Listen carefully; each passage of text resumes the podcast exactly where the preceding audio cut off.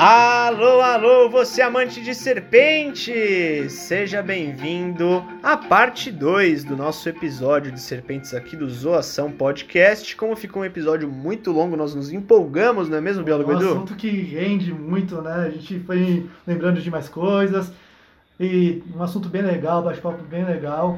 Se você gostou do primeiro, da primeira parte, provavelmente vai gostar da segunda agora. E se você não ouviu, ouça, né? Afinal de contas, não vai fazer sentido você ouvir agora sem ter ouvido a primeira. Sim, é verdade. E não esqueça também de compartilhar esses episódios com seus amigos e nos seguir no Instagram. Zoação Podcast, Bicho Paulistano e Biólogo Edu. É isso aí. Então, vamos para a nossa segunda parte do episódio Serpentes.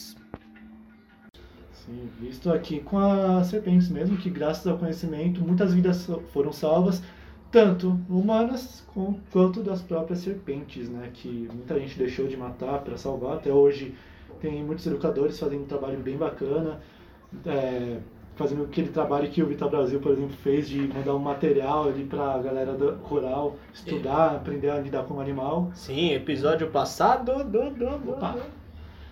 Então, graças ao conhecimento, muita gente deixa de matar animais, muita gente deixa de sofrer acidentes também, né? Passa a se beneficiar com o contato com os animais, que nem a jiboia no meio rural, ela é um aliado do agricultor, afinal ela ajuda no controle de roedores. Porém, como eu disse no comecinho desse episódio, meu primeiro contato com uma serpente em vida livre, biólogo Edu, foi uma serpente aparentemente atropelada no meio da estrada, mas na verdade ela tinha sido morta a paulada e jogada no meio da estrada para terminar de morrer. Nossa, que triste, cara. Muito triste, cara. Ah, Serpente em vida livre, eu tenho uma frustração de que eu nunca encontrei. Sério? Sério. É difícil, Ó, é bem difícil. É, bem difícil. Até você encontrar, você vai com o objetivo de encontrar uma serpente, você fica horas. Você não acha, você acha até meu Eu, eu Pokémon mil, mas você É. não acha não acha nada. uma serpente. Quer dizer que eu nunca encontrei. Eu já cheguei a ver na rua, no- na estrada, né? Mas estava no carro, não tinha nem como parar pra ver. Aham. Eu já encontrei uma pequenininha também, que eu não tenho nem ideia de qual que era. Eu era adolescente na época, eu nem sabia nada de nada. Mas sei que era uma serpente pequenininha, fiquei cutucando ela lá, enchendo o saco dela, mas não, era... Não, não tem muita lembrança, mas bem vago isso. Agora, a minha primeira, meu primeiro contato mesmo com serpente, de encostar, de aprender mesmo, foi em cursos, né? Então, coisa muito importante a gente fazer. Inclusive, Sim. inclusive foi lá no Instituto Butantan com Giuseppe Porto. Caramba, grande Tá, José grande. Porto, diretor do Museu Biológico do Instituto Butantan. Espero que, eles, que ele nos dê a honra aí de ouvir esses episódios aí Sim, sobre grande. serpentes e sobre o Vital Brasil, que tem muito a ver com o Instituto Butantan também, né? É um grande nome atual aí, que faz um trabalho bem legal lá. Então eu aprendi com ele. Foi, um, foi meu primeiro aprendizado, assim, voltado para serpentes. Para animais pacientes em geral, na verdade. Sim. Até hoje tem o material dele guardado, tudo bonitinho. Que bacana. De lá pra cá, tive várias experiências bem legais, mas a maioria em cursos, né? Sempre buscando conhecimento. E Sim, não deixa de ser uma ótima experiência, bem legal, né? é verdade. Eu.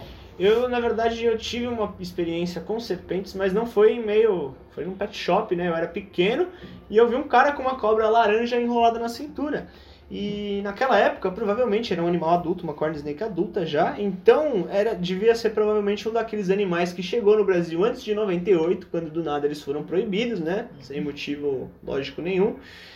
E então, para você ver, né, essa cultura de ter eh, serpentes como pet, principalmente corn snakes, pitons, ela é, já, já existia aqui no Brasil, ela só não era tão difundida, né?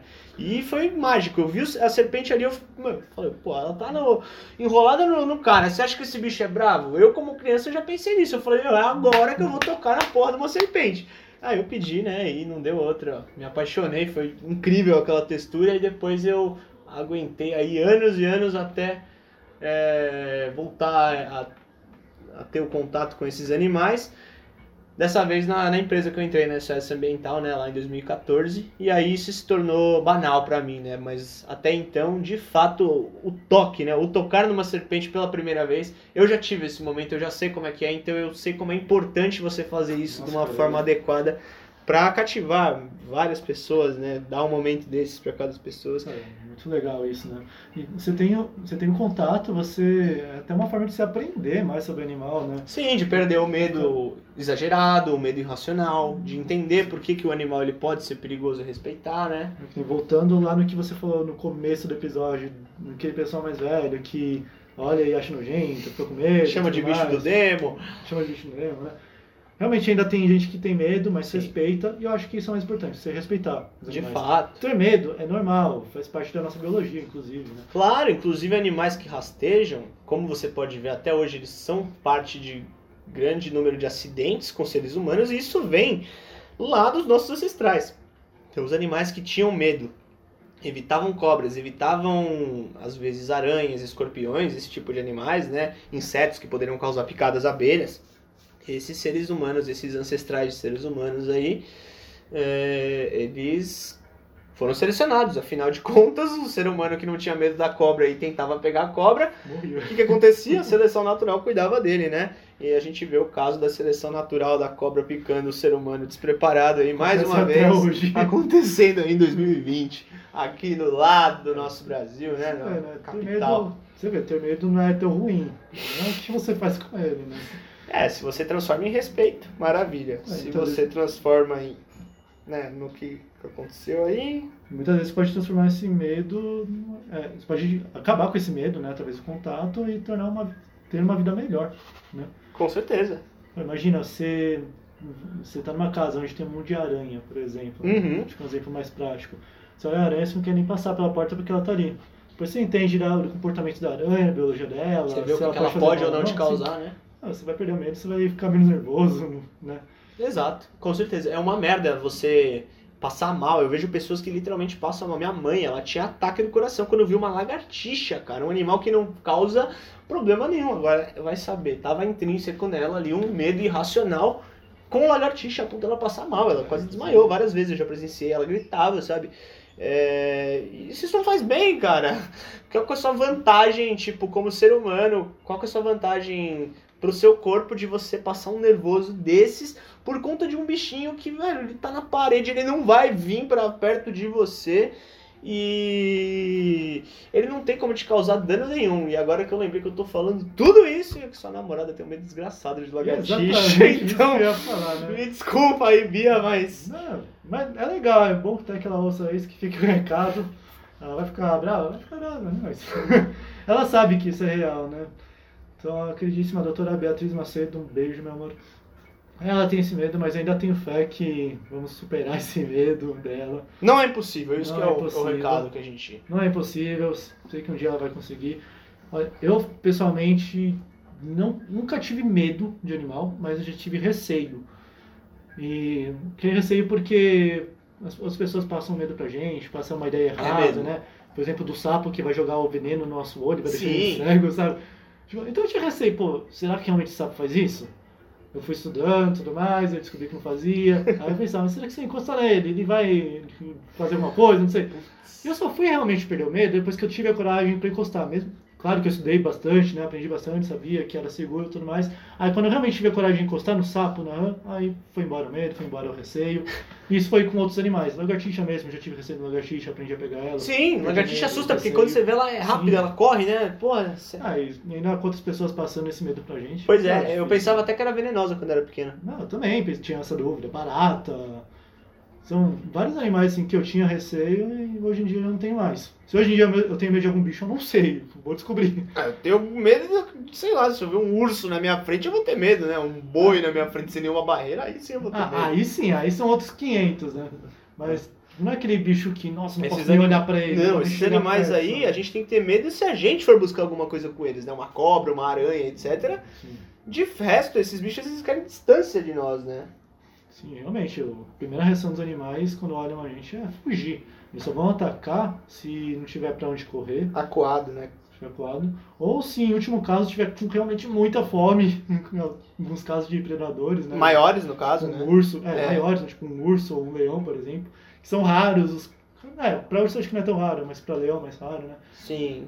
Aí Mas sim pode acontecer. Uma cobra, será que vai atacar um ser humano porque tá com fome? Não. Jamais, né, não. meu? É, Somente pra defesa. Pra quebrar esse mito que eu falo é o seguinte, quando a cobra ataca pra comer, se não é uma cobra venenosa, né? Que tá, tá picando para se defender, obviamente. É, a cobra que não é venenosa e ela pica, o pessoal fala, ah, ela vai se enrolar em mim, vai quebrar o meu pescoço, vai me asfixiar. Meu, a cobra ela não tá querendo comer, ela não vai morder e enrolar. Ela só vai morder e enrolar quando ela pensar que ela tá ali diante de um potencial alimento. E quando ela vê um ser humano, muito dificilmente uma serpente vai falar: ah, meu Deus, isso aqui é minha comida. Como eu disse, só em casos extremos de pitons aí que ultrapassam 8, 9, 10 metros e encontram chances aí com seres humanos que não estão sãos, com seres humanos desavisados, crianças, idosos, sabe?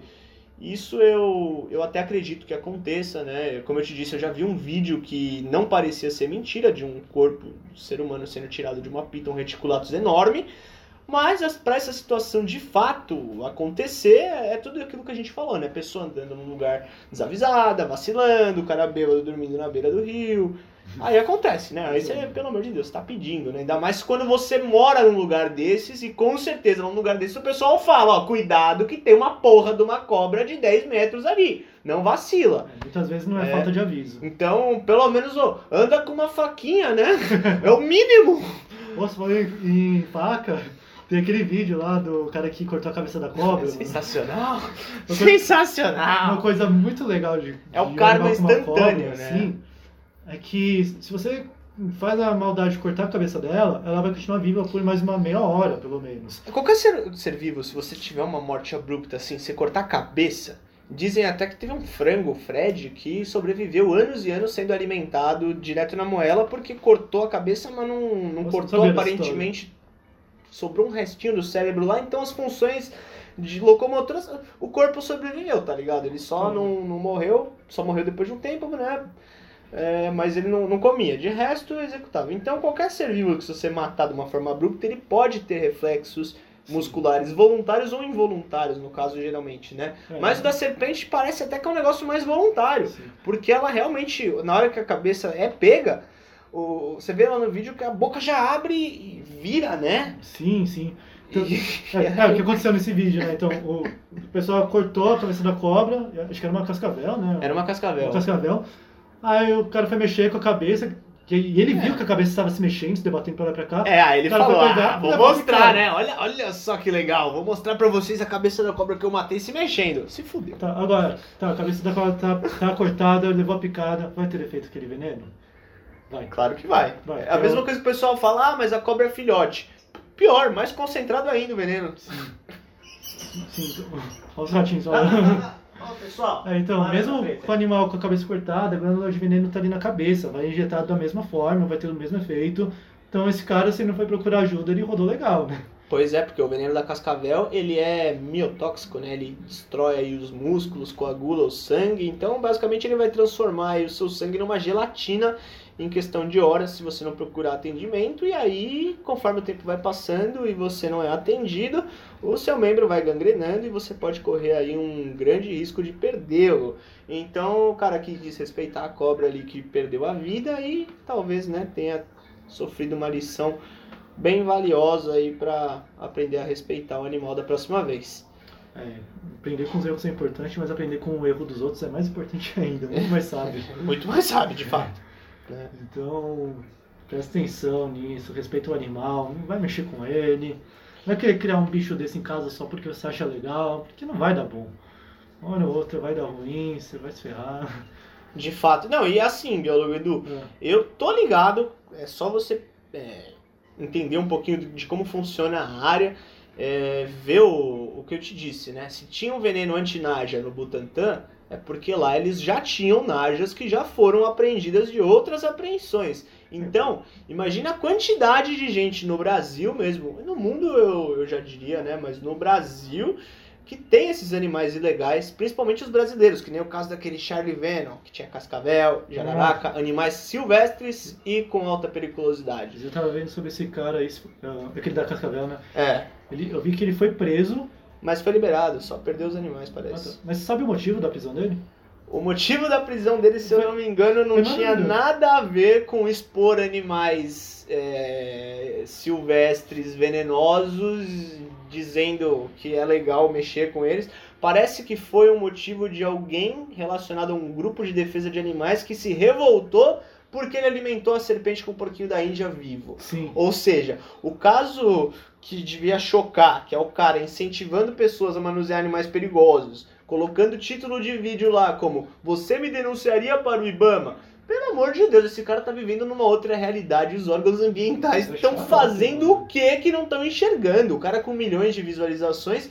E aí, quando acontece alguma coisa, você acha, ah, o pessoal acordou, né? Depois de do mais óbvio, depois de, meu, a queima de fogos do Réveillon, digamos assim, o pessoal acordou.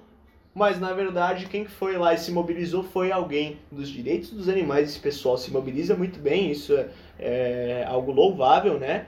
É, não se mobilizam só para ser chatos, nem sei se é o caso desse protetor, mas geralmente esses protetores aí eles costumam ser bem implicantes nessas horas. Sim. Mas ele representou aí pelo menos, né? a causa ambiental, seja direta ou indiretamente, Sim. fazendo essa denúncia, acho que um advogado ligado a um grupo de defesa dos porquinhos da Índia. e o que, que aconteceu? A polícia pegou o cara, levou, tomou um café com ele, teve que aprender, acho que uma ou duas serpentes, né? É... E ficou por isso mesmo. O cara continua no YouTube ganhando dinheiro, porque o YouTube monetiza. Nossa, é verdade. Ganhando dinheiro praticando crimes ambientais. E aí, se você for ver, é, eu, por estar manuseando uma serpente na frente de uma câmera, muitas vezes sou condenado ou é, comparado. É, é, literalmente comparado, né? Como se eu, o que eu estivesse fazendo fosse a mesma coisa que esse cara está fazendo. Então é um, um desserviço que essas pessoas aí que ficam pagando de machões na internet, mostrando que eles sabem mexer com cobras venenosas, que eles fazem o freehanding, né, o manejo com as mãos livres, aí Uma eles prestam um né? desserviço, eles influenciam crianças e outros jovens aí é, no Brasil e no mundo a fazer esse tipo de coisa. E, dificilmente eles vão ter a noção disso, né? Porque eu acho que o poder dos likes, da fama é muito maior. E o melhor de tudo, né, é que não acontece nada. Quando acontece é porque alguém lutou, se mobilizou por uma causa que acredita, mas os órgãos ambientais estão esperando o que para fazer alguma coisa com isso? Eu não sei. É, é inacreditável. É inacreditável. A Fofofauna vencendo mais uma vez, né? Que foi acusado do, de maus, tratos ao porquinho da Índia, mas dane-se a cobra. Né? Pois é, a cobra vai comer o que agora, é. se, se ela não puder comer o pois porquinho é. da Índia? Pois Aí é. ela vai ter que comer dois ratos, porque o porquinho da Índia tem o peso de dois ratos. Aí você quer que morram dois ratos em vez de um porquinho da Índia? Também, né? Fala, é sério. É uma denúncia é. hipócrita pra caramba. Só que é, é o Brasil, né? É claro o cara que... tá cometendo inúmeros crimes ambientais, Sim. denunciam ele por uma coisa que não é crime e é. ele, ele não roda pelo que tá escancarado. É inacreditável, biólogo Edu, é inacreditável. Enquanto isso, a gente que quer trabalhar com animal legalizado toma na nossa cloaca, pra não pois falar é. outra coisa. Pois é. é isso, isso, que é complicado, cara, de pessoas que estão mexendo ali com animal ilegal e se expõem desse jeito na internet. Eles acabam até atrapalhando é, quem, Totalmente. que fazem tudo certinho, trabalham Médicos, veterinários, sim, exóticos sim. sofrem com isso. Outro dia, na reportagem lá da televisão, foram vinculados médicos veterinários que a gente sabe quem é, eles expõem a vida deles na internet, sabe? Aí já inventam é, relaciona o cara que trabalha com animais silvestres a traficante. Porque vira tudo assim, né? Virou os loucos da cobra. Virou tudo farinha no Biólogo salto, né? da internet virou tudo louco da cobra, virou rei das serpentes, né? Nossa, é verdade. Que pra, polêmico, pra passar né? uma informação precisa ser mordido 10 vezes pela jiboia. Legal, eu acho legal o cara ser mordido uma, duas vezes para mostrar, ó, não tem problema. Agora acabou. Não, o cara fica naquele sensacionalismo e o pior, né? A galera, assim, não vou dizer que é o pior, porque o foda é que um cara desses ele é ouvido, ele passa a informação adiante. Só que ele prejudica a área toda também. Eu não sei se talvez a forma que ele faça, né? Ele poderia mudar para incentivar menos as pessoas aí a ficar manuseando esses animais com esse intuito, né, de ficar levando bote atrás do outro, sensacionalismo, sangue e tal, porque isso também não é legal, isso pode inclusive trazer doenças aí, você ficar sendo mordido por animais silvestres Sim, sem controle né? nenhum, Sim. né? Você não se ferrar por causa do veneno, mas se ferrar por causa da doença. Exato. Mas não fala, é uma boa, não. Você falou uma coisa aí que a gente deve até jogar um pouquinho da culpa no público, né? que é o conteúdo sensacionalista. Mas é que o público, Porque, é, Edu, você- o público ele Você que, é- você que é ingênuo muito e tudo mais. leigo, muito ignorante, geralmente, que ele tá acostumado a. Ele quer ver o quê? Entretenimento. Sim. Ele não quer ver o cara explicando da cobra de boa. Agora vê o louco lá sangrando. Vão tentar. Vão falar, meu, eu quero ver isso, quero ver o cara se ferrando, entendeu? Só que É, então, eu acho que as isso é uma questão cultural, tipo de né? coisa, é, as pessoas É. dão ibope pras coisas erradas aqui no Brasil. O cara quer. Isso que é a realidade. Tipo, eu não vou jogar o cara que quer entretenimento. Tudo bem, não querer aprender, mas. Pô, você pode buscar entretenimento com outras coisas.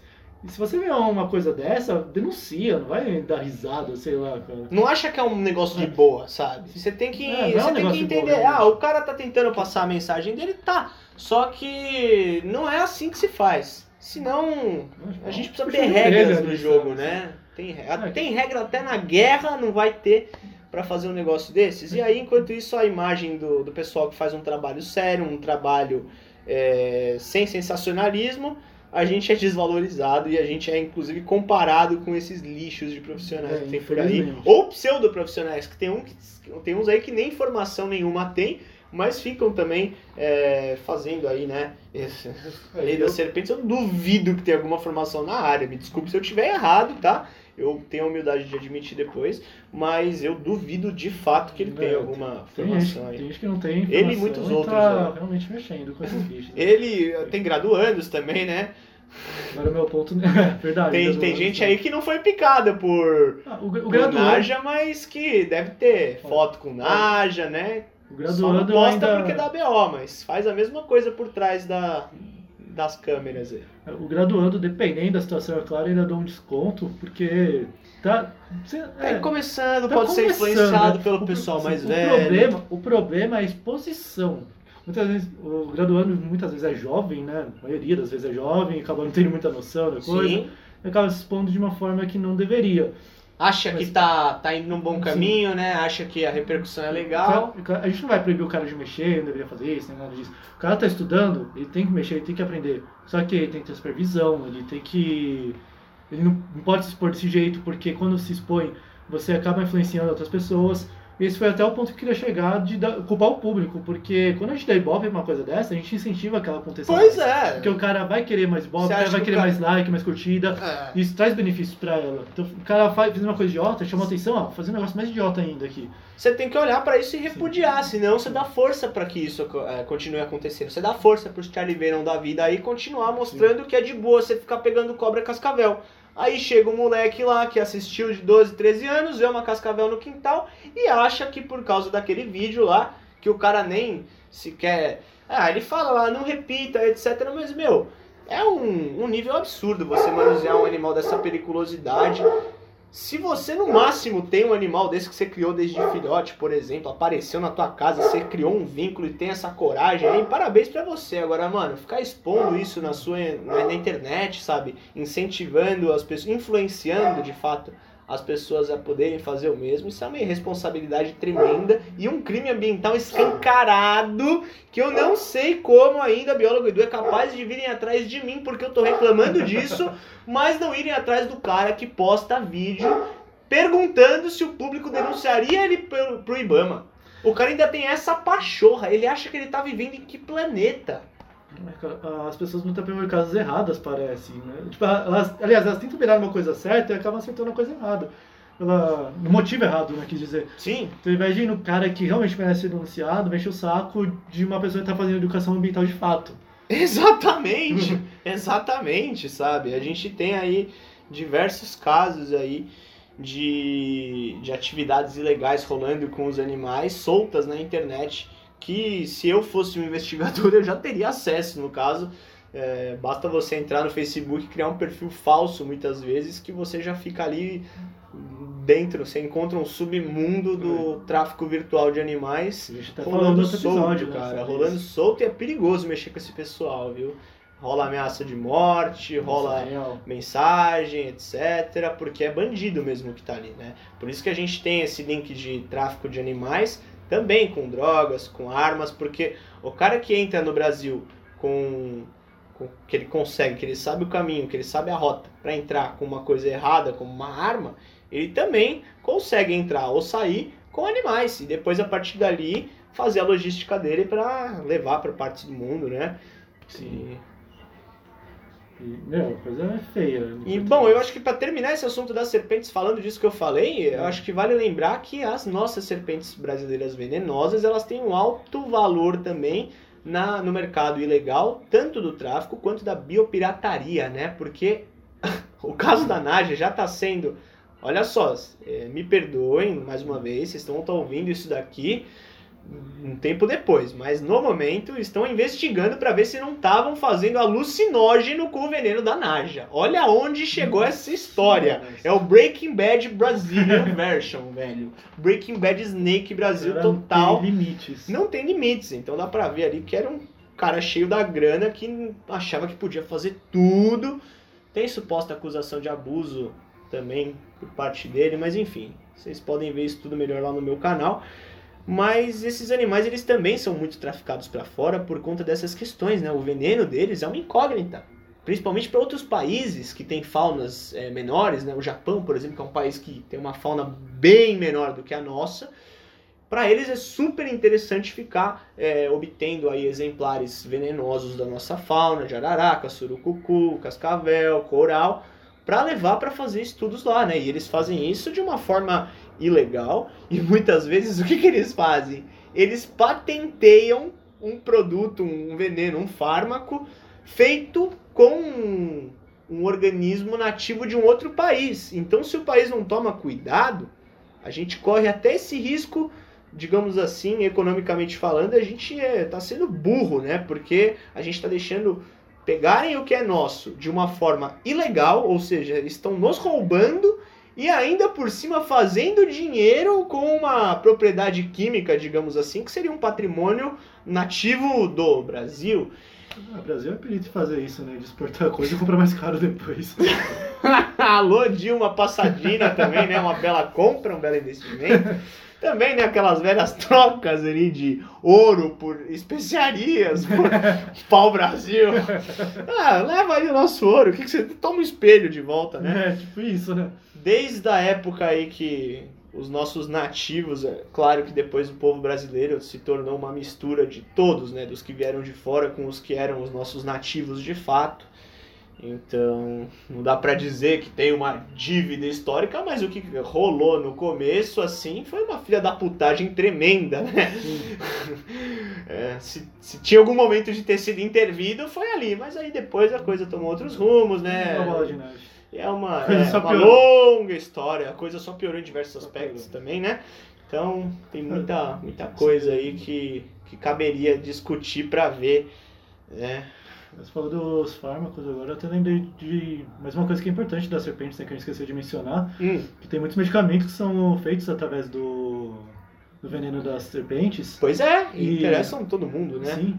E não, não, não é só medicamentos. Mundo, não é todo mundo que sabe disso, né? Sim, perdão de cortar, mas não, não só é medicamentos ligados à picada de serpente, por favor, né, é, gente? É, isso medicamentos que. Não, é que você falou certo, mas às uhum. vezes é, dá, dá essa impressão como a gente só tá falando de veneno, de cobra e tal. Mas não, é, tem esse valor na indústria farmacêutica a nível mundial, porque os pesquisadores lá de fora estão pesquisando cura de câncer, estão pesquisando cura de não sei o que lá. E é como eu disse, né, o coquetel químico que tem ali no veneno de uma serpente, ou numa planta, ou em qualquer organismo biológico, ele é uma incógnita. Você vai estudá-lo e depois você vai entender melhor o componente que tem ali, para que serve cada componente. Você vai fazer testes e vai ver ali as reações em organismos modelo, né? É, é uma coisa muito complexa. Então, literalmente, os caras estão lá pegando espécies potenciais aí, jogando na loteria, né? Esperando encontrar ali um, uma química de ouro que eles possam usar para desenvolver medicamentos mais caros, mais evoluídos, né? Sim. E, e tem alguns, alguns já preparados, né? Eu não lembro quais são, mas tem do câncer que você falou que está desenvolvendo ainda, né? Tá, tá rolando pesquisas ainda parece que estão avançando cada vez mais. Eu não, eu não sei se para se é Alzheimer, que sei, tem algum tipo. Se é Parkinson, não lembro qual é. Tem algum tipo de doença que é bem grave que a, o veneno ajuda a controlar. Hum, medicamento certo, sim, sim, sim. Eu não lembro agora qual é o medicamento. Mas é legal ver que então uma substância mortal pode se tornar uma cura, né? Pois é, não né? só pensando no soro, mas em, outra, em outros caminhos. Em outros caminhos. Basta você administrar a dose, né? Ou separar a química que lhe interessa lá. E é legal, acho legal ressaltar isso para mostrar como mais uma importância de um animal como esse, né? Que, por que, que devemos preservar, cuidar certinho, né? não tirar da natureza, nem querer matar. Exatamente, ele não traz só coisa ruim. É, mesmo se trouxer a tendência é que cada vez mais ao redor do mundo se tenham os antídotos para os venenos desses animais, né? E lembrando que é só. É, lembra, eram 20% de todas as serpentes do mundo que são venenosas. E desses 20%, a quantidade ainda é menor ainda. Chega a, a ser, sei lá, entre 6 e 7% que tem interesse médico de todas as as serpentes aí. Então são pouquíssimas, né? Então, se o é meu isso cálculo aí. tá certo, é isso, né? Mas não sei se tá certo também. Mas é um terço de todas as venenosas que apenas que tem interesse médico, que podem te causar um problema realmente.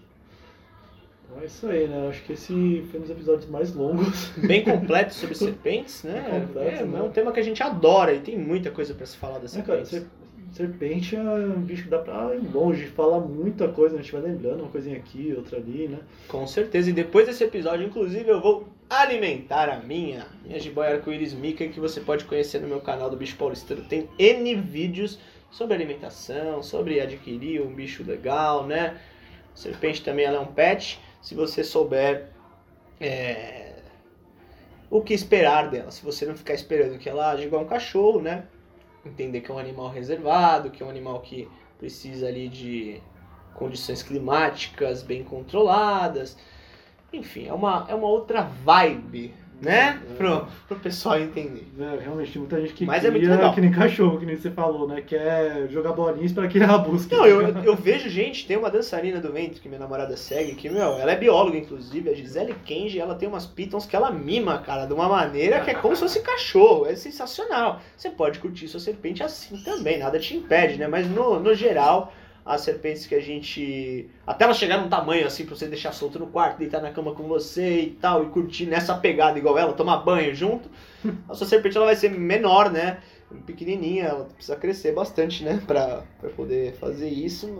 Até então a relação ela é bem diferente que, com a que você vai ter com um cão, com uma ave, mas é uma relação muito legal, muito legal alimentar esses animais, ver eles trocando de pele, é, ficar com eles pelo corpo, porque eles também se esquentam em você, eles gostam, né? Então, para finalizar o episódio de serpentes, um pouquinho sobre como é ter uma cobra como pet, né? Eu acho bem bacana. É, eu nunca tive, mas pelo meu contato já aprendi muita coisa, sei, sei o quanto é importante, quanto faz bem, né? E basta ter consciência, né? Sabe que você tem as condições de cuidar, tenha critérios, por favor, né? Claro, não sai comprando Não- cobras por aí, Não só com cobra, mas com qualquer outro animal. Qualquer animal. né? Seja do hamster a Até cão, e- até cão e gato. Até cão e gato, principalmente fala- cão e gato. Tem gente fala que só cão e gato é pet, mas nem isso cuidamos direito, sabe? O pessoal que fala isso, você vai ver, acumula 20 cachorros lá e acha que fala- que tem a maluco moral de... gatos, tá É, não, e quer falar que o bicho no zoológico tá mal cuidado, né? Alimenta lá o cachorro com a ração mais vagabunda que tem. Enfim. É isso aí, então nós vamos ficando por aqui e para saber mais, siga a gente nos nossos perfis, Zoação Podcast no Instagram, Bicho Paulistano, Biólogo Edu, estamos sempre postando coisas legais, várias informações sobre diversos animais. Se tiver dúvidas, fale com a gente, mande sugestões, perguntas, estamos sempre respondendo, interagindo. Ouça a gente nas principais plataformas de podcast, no, pelo Google, pelo Anchor, pelo Spotify. Inscreva-se lá no Spotify também pra lugares. gente saber que vocês estão acompanhando, é muito importante, né? Como estamos, como estamos começando ainda, nosso projeto podcast já tem 10, 12 episódios, mas é, ainda está muito no começo, então a gente precisa saber quem é que está ouvindo, precisa do apoio de vocês para que a gente possa crescer, conseguir patrocínios, conseguir levar essa informação cada vez mais longe. Então, se você gosta do nosso trabalho, é, siga-o também no Spotify, compartilha nas redes sociais, dá essa força e vamos levar a ciência por aí de um jeito um pouquinho mais divertido do que numa aula, né? Isso aí. Então tem uma formiguinha aqui, ó, dando oi. Tirar foto Ah, olha Ela só. tá bem no Eu microfone. falei, o que, que esse cara tá fazendo bem agora, né? Tá bem no Não, microfone. depois a gente fala sobre formigas também. Quem sabe né, um episódio só sobre insetos ou animais que eu encontrei no meu jardim já daria aí Olha, um legal, belo hein? Mande sugestões de episó- episódios também, você que é nosso ouvinte, você que gosta do Zoação Podcast, né? E é isso aí. Muito obrigado, biólogo Edu, Muito obrigado, Mais pessoal, essa- pela atenção. Valeu, Tom. gravação. E é isso, E até pessoal. o próximo episódio. Até. Tchau, tchau, pessoal.